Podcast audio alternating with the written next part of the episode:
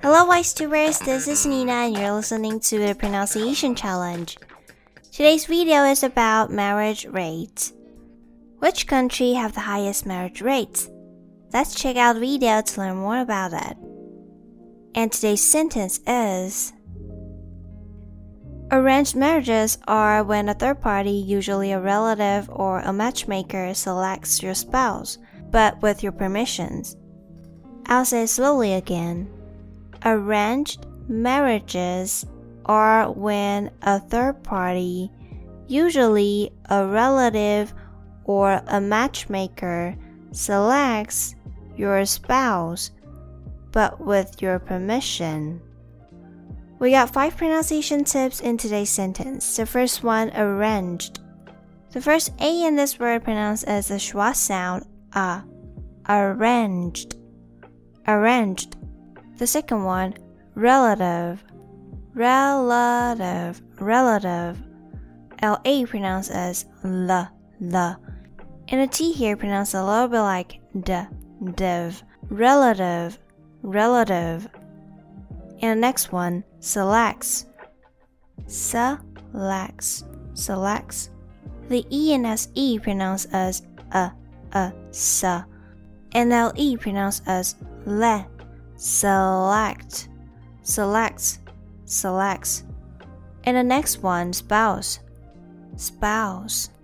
The P here pronounced like b, b. Bow. Spouse. Spouse. And the last one, permission. Permission. Permission. The E and PR is a schwa sound, a, per, per. And MI pronounced as me, permission. Permission. Arranged marriages are when a third party, usually a relative or a matchmaker, selects your spouse, but with your permission. Moving on to the vocabularies. The first one, relative.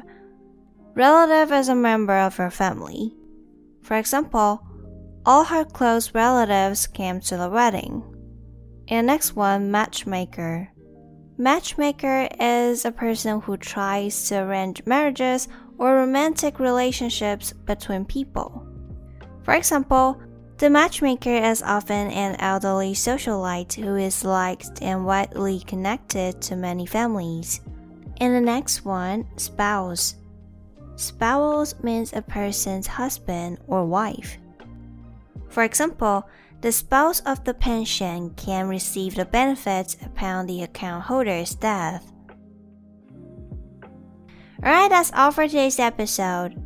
In modern society, arranged marriages are less common compared to the past, but there are still countries where people can't decide whether they want to get married or who to marry. People's perceptions of marriage and how much it is valued can vary by culture and country. For example, the bride kidnapping culture may be considered a crime in most developed nations, while it's just one of the Kyrgyz traditions. What are your thoughts about marriage? Share your views in the comments and don't forget to record a sentence. I'll see you next time.